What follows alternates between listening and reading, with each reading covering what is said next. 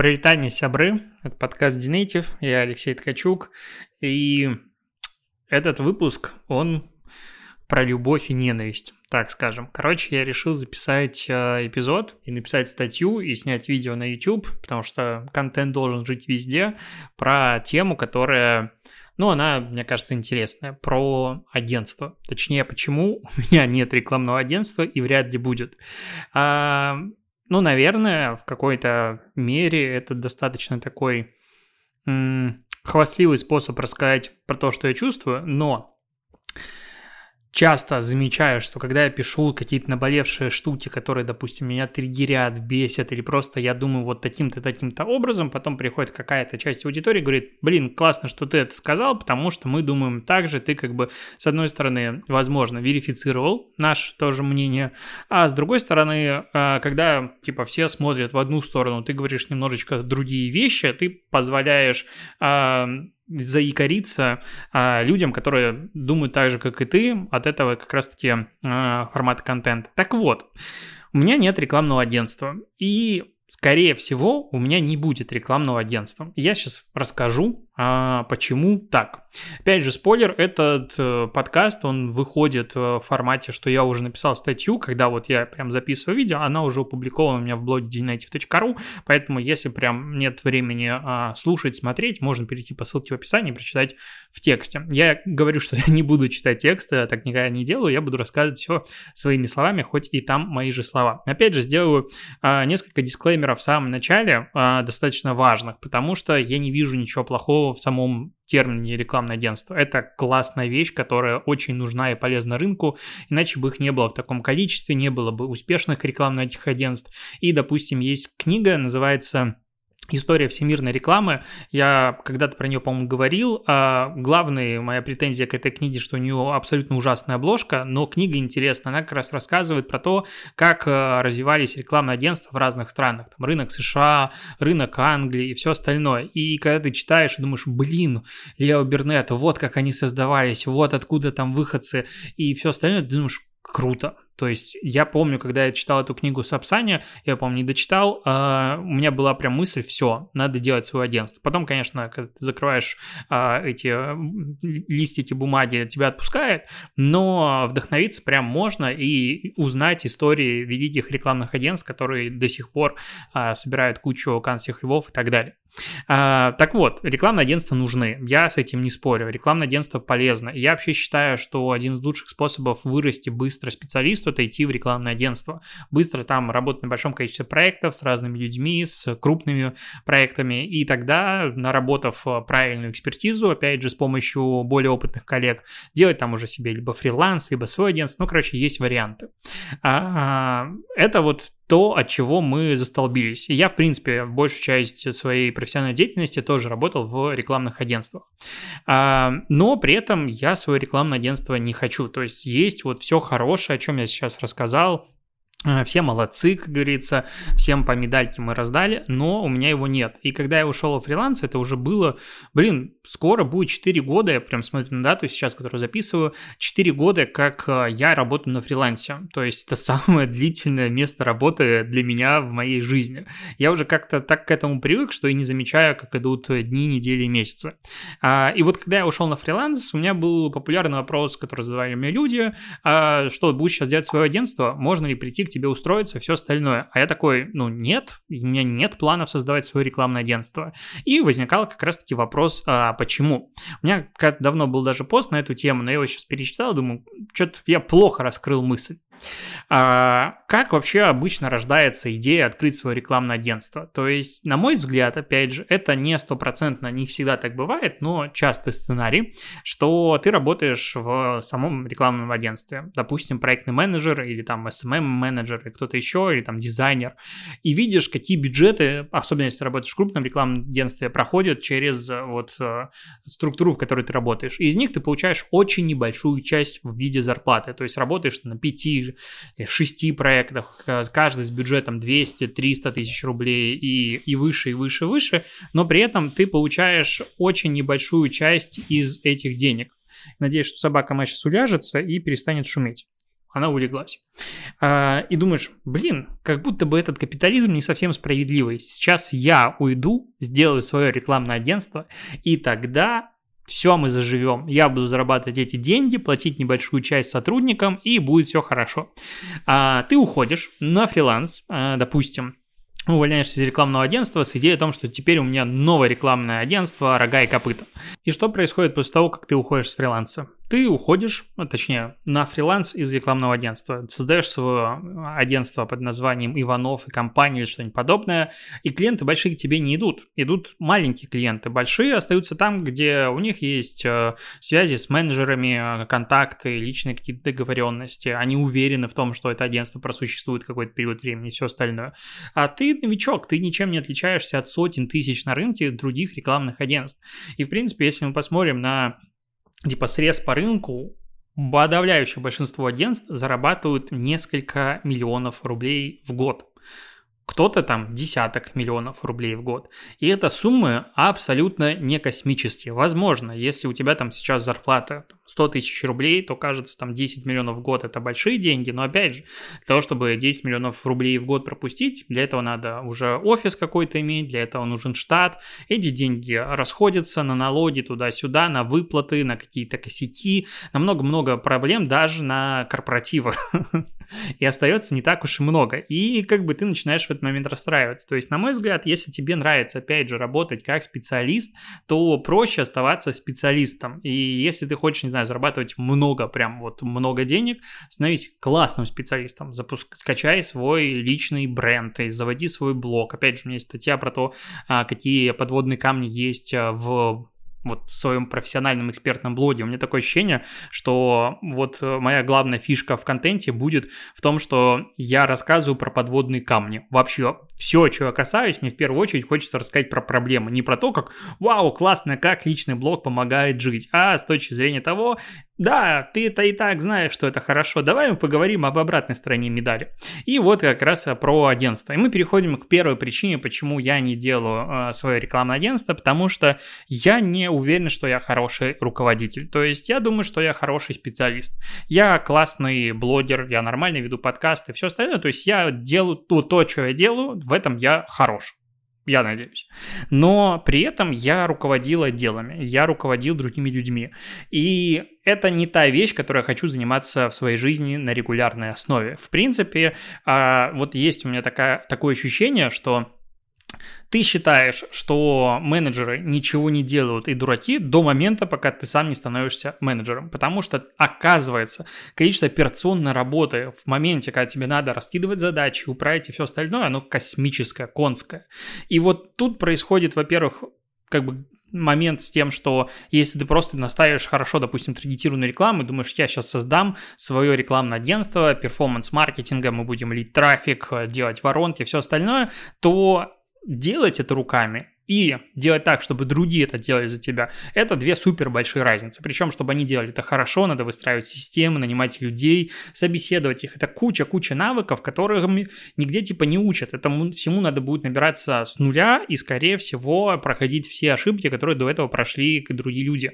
У нас нет культуры учиться предпринимательству. Ну, то есть у нас есть MBA, но это как бы другая немножечко структура.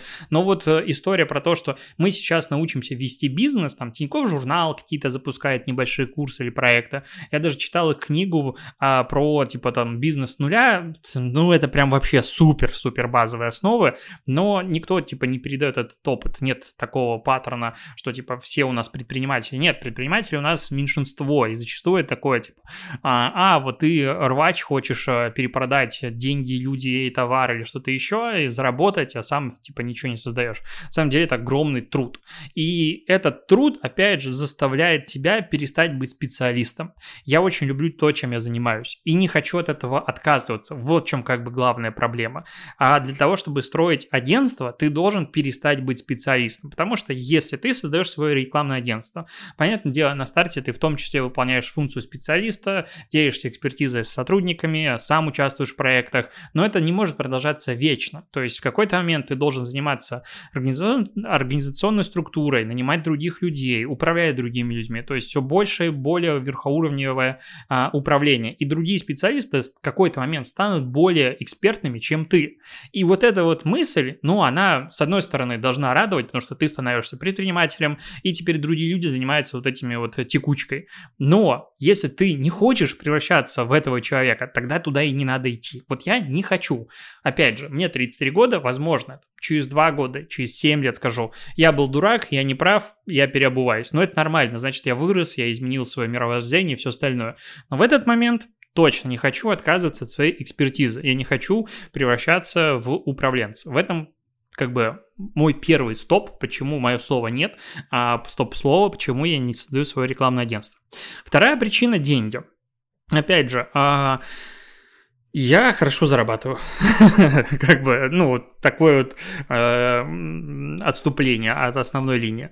И когда я думаю про свое рекламное агентство, я не чувствую, что это рекламное агентство начнет приносить столько денег, чтобы я такой, вау, это действительно стоит затрат. То есть те временные ресурсы, трудовые ресурсы, которые я сейчас инвестирую в свою работу, они купаются настолько хорошо для меня, что заводить рекламное агентство, которое будет приносить, скорее всего, в разы меньше денег, я для себя не вижу смысла. Но это как бы моя причина. Надо взглянуть на рынок, потому что не все находятся ну, типа в такой же ситуации. Что говорит нам рынок? Я облазил все чаты.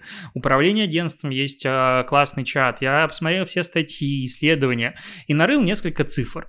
И вот цифра первая, что на старте рекламное агентство, имеющее оборот там, до 10 миллионов рублей в год, если управляется прям хорошо, то есть там толковый специалист стоит во главе, не ведут классных клиентов, особенно, допустим, это агентство региональное, то есть региональные сотрудники, как правило, более дешевые, когда работают в офисе, а ты ведешь какие-нибудь, а, ну, столичные или а, э, бренды или просто федеральные компании, короче, у тех, у кого есть деньги, они привыкли к московским прайсам. И вот в этой ситуации ты, в принципе, можешь можешь иметь а, процент чистой прибыли 30%, 50%. То есть, ну, 3-5 миллионов в год с 10 с копеечкой, плюс-минус, опять же, рекламное агентство может принести после вычета всех-всех-всех издержек. То есть это только на карман. И это звучит классно. Ну, то есть, казалось бы, чего бы нет. Но если мы пойдем дальше, начнем масштабировать эту историю, а на мой взгляд, это логичный путь, то маржинальность будет постоянно съедаться. Я консультировал не раз рекламное агентство, которые сталкивались как раз-таки с этой проблемой, что нанимают больше людей, они делают больше проектов, но их, их э, выручка растет, но при этом прибыль снижается. Почему так происходит? Это классические проблемы, потому что мы продаем людей. И чем больше у тебя людей, тем больше людей должны контролировать это количество людей. То есть у тебя появляется большое количество руководители среднего звена, не знаю, высшего звена, люди, которые напрямую не участвуют в разработке продукта в ведении проектов, они становятся затратами, то есть стоимость часа растет, она не может расти до бесконечности. То есть региональное агентство, допустим, сравнивается с ценами с московскими агентствами. Московское агентство, в принципе, доходит до уровня топов и начинает продавать часы своих сотрудников по рыночным цифрам, а, но при этом их маржинальность растет, зарплаты не могут расти бесконечно, на рынке кадровый голод бесконечно продолжается, особенно на медлов хороших а, всегда найти, допустим, очень сложно, ты вынужден как-то пытаться деньгами их приманить себе или там условиями работы, что тоже будет стоить денег, типа хороший офис, не знаю, еда в офисе, корпоративы и все остальное, то есть корпоративная такая вот движуха, она тоже будет стоить денег. И когда агентство доходит там до 30-50 миллионов выручки в год, опять же, речь это без, рекла... без э, бюджетов рекламных, то маржинальность э, падает процентов до 15. То есть у кого как, опять же, у кого-то может быть 10, но там в среднем речь идет про 15%. И если мы растем еще дальше, доходим до 100, 150, 200 миллионов и плюс, то там маржинальность уже 10, 5%, и вокруг этой как бы цифры она начинает прыгать. Если у тебя, у вас рекламное агентство, которое имеет обороты выше, и у них высокая э, маржинальность, супер круто. Я вообще не отрицаю то, что это существует. Для этого и существует средняя цифра. То есть средняя цифра показывает, что у кого-то может быть выше, у кого-то может быть ниже. Я просто предвосхищаю обратную связь, которая мне сейчас приду, скажет, а вот у меня рекламное агентство 56 миллионов и маржинальность 30%. Классно. Типа вопросов нет. Я говорю про средние цифры, которые я прочитал, а, отзывы, обратную связь и э, какие-то данные на рынке. И если ты, получается, с 10 миллионов вырастаешь до 20 миллионов, о, до 200 миллионов, то есть рост в 20 раз, это очень большой путь, который сейчас далеко не каждое агентство, в принципе, физически может преодолеть, но в теории а, ты вырастаешь, что, по сути, ты начинаешь зарабатывать не принципиально больше денег. То есть раньше ты зарабатывал 3-5 миллионов, а тут ты будешь зарабатывать 10-14 миллионов в год. Это как бы мысль, которая меня немножечко останавливает. То есть надо построить очень большое рекламное агентство, чтобы иметь реально хорошую прибыль, которая позволит тебе купить, не знаю, Porsche 911. С другой стороны, можно посмотреть на рынок и увидеть, что есть куча специалистов, которые делают запуск и покупают себе топовый Porsche или еще какую-нибудь хрень. Ну, я утрирую, но суть ты понимаешь. То есть агентство, речь в большей степени не про деньги. Вот что я пытаюсь всегда донести как свою позицию, почему я его созда- не создаю. Допустим, меня есть сейчас мысль начать как-то больше работать, чтобы а, масштабировать а, свой доход, потому что он стоит там последние три года а, на одном уровне. Он классный, комфортный, но как будто бы хочется расти. И я понимаю, что рекламное агентство это не тот путь, который позволит а, сделать мультипликатор хотя бы x2 для меня, потому что он потребует очень много ресурсов. Вот. А, опять же, а, это очень сложный процесс роста. Я работал в рекламных агентствах, которые росли. Вот типа пытались жестко, агрессивно расти в двух рекламных агентствах. Первое рекламное агентство было первым в моей жизни. Я туда пришел еще работать в отдел продаж, и оно схлопнулось, по-моему, за полгода примерно. То есть я пришел работать, как раз они создали а, отдел продаж, отдельный вот прям отдел, в котором сидело типа нас четверо, плюс руководитель отдела продаж, они построили веб-отдел, они, в общем, начали расти, расти, расти, начали снимать новые офисы, делать там ремонты, и потом через 3-4 месяца задержки в зарплатах начались в районе а, месяца, в итоге почти все ушли, я занимался продажей мебели из офиса, все остальное, они не выдержали роста, а, клиенты начали отваливаться, и наступил 2014 год. Ну и как бы все закончилось, эта история еще была в Минске. С другой стороны, я работал в Setters в момент активного роста, роста, и ребята вытянули прям очень хорошо, все смогли преодолеть. Но это потребовало колоссальной работы. То есть это были постоянные перестраивания внутренних отделов, постоянное изменения организационной структуры, очень четкое следование количеству часов на проектах и, в принципе, внутренней математики проектов. Далеко не все способны такое же. То есть, в принципе, путь роста, путь быстрого роста – это супер сложный путь и, очень агрессивный. Я не говорю, что в других видах бизнеса не так, везде плюс-минус одинаково, я просто говорю именно про рекламное агентство. А, вот, и в этом как бы проблема. Вторая проблема денег заключается в двух словах, которые очень-очень сильно не люблю – это слово дебиторская, ну, дебиторка, дебиторская должность и постоплата. Это, по сути, два слова синонима. В рекламных агентствах принято работать по постоплате. Точнее, это не рекламные агентства хотят так работать, а это клиенты хотят работать, особенно крупные, так с рекламными агентствами. В каких-то случаях эти постоплаты достигают 60 рабочих дней, 90 рабочих дней после подписания акта. То есть ты ведешь проект месяц, сдаешь отчет, там десятых числах месяца. Тебе подписывают акт числа 15-20, и от этого еще 60 рабочих дней может быть. Что такое 60 рабочих дней? Это 3 месяца. То есть ты сделал проект, и через очень большой промежуток времени получаешь за него деньги. Такое происходит часто. У кого-то нет, но крупный бизнес, крупные клиенты, реально крупные клиенты, они всегда так работают. В некоторых случаях они еще и медийку туда закладывают в постоплаты, жесткие постоплаты. То есть одно дело, когда это крупное медийное агентство с оборотами в миллиарды рублей, они по сути напрямую кредитуют своих клиентов. Другое дело, когда ты небольшое агентство, тебе приходит клиент, говорит, вот так-то, так-то будем работать, тебе надо взять деньги в оборот, просто чтобы купить рекламу блогеров. Такое бывает, я такое видел неоднократно. И вот эти вот вещи, а потом еще клиенты могут обанкротиться и не заплатить. И клиенты могут, в принципе, не заплатить. Такие случаи бывали, я знаю один кейс, когда просто региональное агентство, взяв очень большого ну, международного а, а, клиента, а просто закрылось из-за того, что ему не заплатили деньги, а они вложили туда кучу ресурсов. Всякое бывает. Мне это очень сильно не нравится. Опять же, перевожу пример в статье что я работаю только по предоплате. Когда касается рекламы, разработки стратегии, лекций, всего остального, предоплата, либо если какие-то большие проекты, там может быть 50 на 50, какие-то другие варианты. Я зашел сейчас в Эльбу, посмотрел, сколько у меня неоплаченных счетов в момент написания статьи и записи подкаста, 600 тысяч. Я не знаю, откуда их. Надо сесть, разобраться, кто эти люди, может, там что-то не учлось и так далее. Но вот с учетом работы по предоплатам есть куча неоплаченных счетов. В агентствах это постоянная боль. Опять же, не говорю, что в других видах бизнеса так не происходит, но в агентствах это еще более ощутимо, по моему ощущению.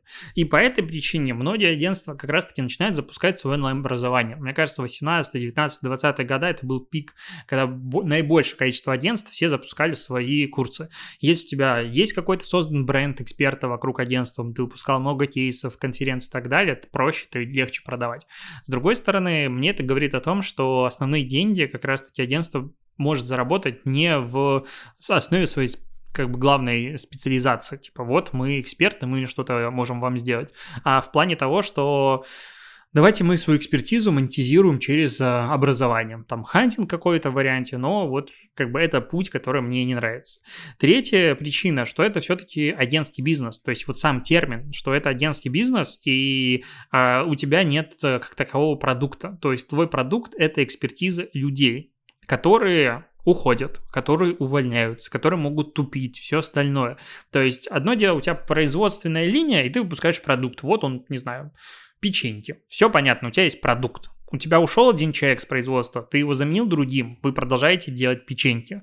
Другое дело, когда у тебя какой-нибудь креативный отдел развалился, и у тебя ушел главный креатор, а, там руководитель, еще какие-то пары талантливых ребят, и все, твоя экспертиза просто растворилась, потому что тебе их неком заменить. Ты начинаешь искать все остальное, но это будет уже не тот уровень. То есть, по сути, вся твоя ценность в людях, этого, на мой взгляд, многие агентства просто не понимают. Отсюда отсутствует это вот, э, перетекание опыта от одной команды к другой, то есть каждый работает над своим проектом, они не делятся опытом, не делают закрывающих каких-то мероприятий по проектам, нет этих летучек, это все плохо. То есть ты всегда крайне. Люди ушли, грустно, надо их заменить. Но самая большая боль агентского бизнеса в том, что мы всегда э, самые неважные. Ну, то есть вот есть глобальный бизнес, большой бизнес, неважно, какой-то бизнес, он работает. И вот мы в глазах большей части бизнеса выглядим как типа, ну, надо заплатить, чтобы они там что-то делали. Особенно если мы говорим про SMM-агентство. Многие не воспринимают э, соцсети, потому что не понимают, как с ними работать, как и реально эффективный инструмент продвижения. И там, или это просто работа на бренд, вот так назовем. И вот эта работа на бренд идет, идет, идет, потом херак кризис раз в три года, а то и раз в два года. А мне кажется, сейчас уже будет раз типа в квартал. И такие, так, сокращаем расходы, сокращаем издержки, сокращаем что-нибудь, уходим, соцсеть закрыть, все остальное. То есть ты всегда сидишь на вот этой вот пороховой бочке под названием «что-то сейчас случится». Ты не можешь э, строить по сути, долгосрочное планирование бизнеса, потому что весь твой бизнес супер сильно зависит от других бизнесов, которые на тебя плевали. То есть, да, я понимаю, что есть и другие виды B2B, бизнес, ну, B2B формата э, ведения своего дела, но э, когда мы говорим, не знаю, про стройку, то есть вот я произвожу камни, Стройка идет, идет. Я произвожу камни, другие компании их покупают, покупают. Они ведут строительство. Это типа основа их э, вида деятельности. А, там могут закрываться все остальное, могут быть нюансы. Но когда мы говорим про рекламу, зачастую реклама, маркетинг – это прям самая неважная вещь в тратах компании. Кто-то понимает, что в кризис надо, наоборот, увеличивать э, косты и все остальное. Но в целом главное э, принцип поведения бизнеса в России. Что-то случилось, срезали все, переждем, сейчас у нас уже и так есть клиенты, лучше сэкономим этот бюджет на внутренний, допустим, фот. И ты постоянно зависим, ты постоянно в, опасной, а, в опасном положении. Это мне очень сильно не нравится. Опять же, с точки зрения фриланса, все происходит ровно один в один, но мне не надо никого кормить, мне не надо отвечать за офис и все остальное, то есть количество рисков, которые я несу, если от меня отваливается клиент или что-то происходит, оно в разы меньше. Кроме того, я уже несколько раз говорил, что я стараюсь строить свой э, поток денег, который входит в меня, очень диверсифицированным, то есть у меня там больше 10 точно стабильных источников ежемесячных дохода, и плюс есть еще дополнительные направления, которые там время от времени всплывают, и там суммарно получится в районе 20, по-моему, 3 или 4 последним данным. То есть много вариантов, откуда можно что-то взять, чтобы было дальше хорошо. Вот такая э, мысль. Но вот если мы это все суммируем, то есть пункт второй с деньгами, ну это в принципе риски бизнеса. Пункт третий, просто про агентство, ну как бы агентство как агентство тоже как бы можно это терпеть. Главная причина, почему я не делаю, мне просто нравится работать. Ну, то есть, вот я люблю вести блог, я люблю заниматься стратегией. Я не хочу от этого отказываться. Вот и вся основная причина. В принципе, можно было бы весь ответ суммировать до вот этого вот последнего предложения мне по кайфу работать. Поэтому, если вдруг на вас давят вот эти вот э, внешние факторы, типа, надо вести свой бизнес, что ты не делаешь агентство, вот надо, надо что-то мутить, мутить, тебе просто в кайф работать, Возможно, не стоит их слушать. Я не видел супер успешных примеров агентств, которые вот так вот выстреливали, и все у них было хорошо, и начинали зарабатывать очень много денег. Не могут делать интересные кейсы, все остальное. Но есть, есть нюансы. С другой стороны, опять же, работа в агентстве или работа с командой позволяет тебе делать более масштабные проекты, позволяет тебе некоторые моменты вообще в принципе отдыхать. То есть я не, не исключаю плюсов наличия своего собственного рекламного агентства, это тоже хорошо. Но минусы, на мой взгляд, пока для меня перевешивают плюсы. Вот такой короткий эпизод. Если тебе понравился, ставь лайк, читай статьи, смотри подкасты, подписывайся и так далее. На этом все. До скорых встреч. Пока.